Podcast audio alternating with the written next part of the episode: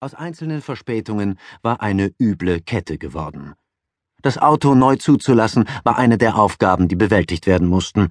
Ein Projekt war schiefgelaufen, weil eine E-Mail zu spät gekommen war.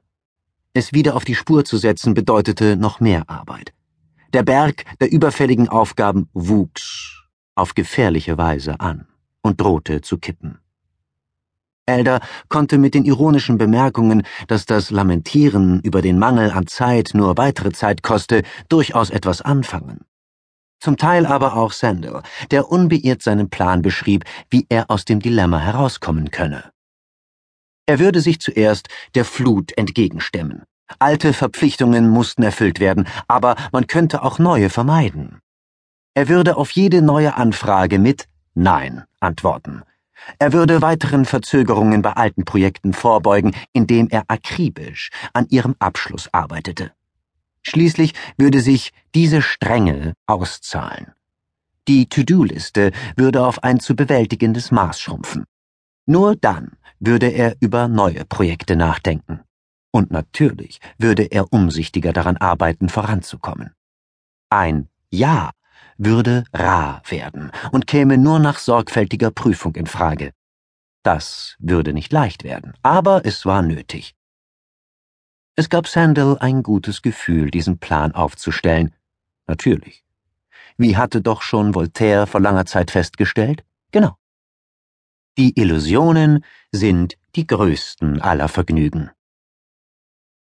Eine Woche später kam wieder ein Anruf von Sandel.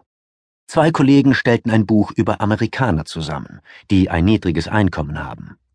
Das ist eine gute Gelegenheit. Wir sollten ein Kapitel schreiben, sagte er. Elder erinnerte sich, dass nun in seiner Stimme kein Hauch von Ironie mehr war. Damit war zu rechnen gewesen. Das Kapitel für das Buch schreiben zu können war zu gut, um es sich entgehen zu lassen. Wir stimmten zu und schrieben das Kapitel in aller Eile wobei wir immer hinter dem Zeitplan herhinkten. Wie vorauszusehen war, erwies sich das Ganze als ein Fehler. Nicht vorauszusehen war, dass es ein lohnenswerter Fehler war. Er deckte einen unerwarteten Zusammenhang auf, der schließlich zu diesem Buch führte. Hier ist ein Auszug aus unseren Notizen für jenes Kapitel. Sean, ein Büroleiter in Cleveland, kämpfte damit, über die Runden zu kommen. Er war mit einem Haufen Rechnungen im Rückstand. Seine Kreditkarten waren total überzogen. Sein Gehalt war ganz schnell aufgebraucht. Er sagte immer, immer gibt es mehr Monat als Geld. Am nächsten Tag platzte versehentlich ein Scheck, nachdem er seinen Kontostand überschätzt hatte.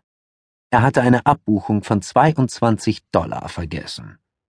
Jeder Telefonanruf machte ihn nervös. Wieder einer, dem er Geld schuldete und der sich in Erinnerung brachte? Dass er pleite war, beeinträchtigte auch sein Privatleben. Weil er kein Geld hatte, trug er manchmal weniger zu einer Essensrechnung bei, als gerecht gewesen wäre. Seine Freunde verstanden das, aber er fühlte sich nicht gut dabei. Und es war kein Ende in Sicht. Er hatte einen Blu-ray-Player auf Raten gekauft, wobei er die ersten sechs Monate nichts zahlen musste. Das war vor fünf Monaten. Wie sollte er diese neue Ausgabe im nächsten Monat finanzieren? Mehr und mehr Geld ging für die Rückzahlung alter Schulden drauf. Für den geplatzten Scheck musste er eine hohe Überziehungsgebühr zahlen. Für die verspätet bezahlten Rechnungen musste er Verzugsgebühren aufbringen. Seine finanzielle Lage war eine Katastrophe. Er war in seinem Schuldensumpf ganz unten angekommen und konnte sich kaum noch über Wasser halten. Wie viele Leute in seiner Situation bekam auch Sean finanziellen Rat von allen Seiten. Er fiel immer gleich aus. Versuch nicht noch tiefer zu sinken. Hör auf, dir Geld zu borgen. Kürze deine Ausgaben auf ein Minimum. Einige Ausgaben mögen schwer zu kürzen sein, aber du musst lernen, wie das geht. Zahle deine alten Schulden so schnell wie möglich zurück. Ohne neue Schulden werden deine Ausgaben schließlich zu bewältigen sein. Danach bleib wachsam, um nicht wieder einen Rückfall zu erleiden. Sei weise, was das Borgen und Ausgeben von Geld betrifft. Vermeide unnötigen Luxus. Wenn du Geld borgen musst, sei dir im Klaren, was nötig ist, um es zurückzuzahlen.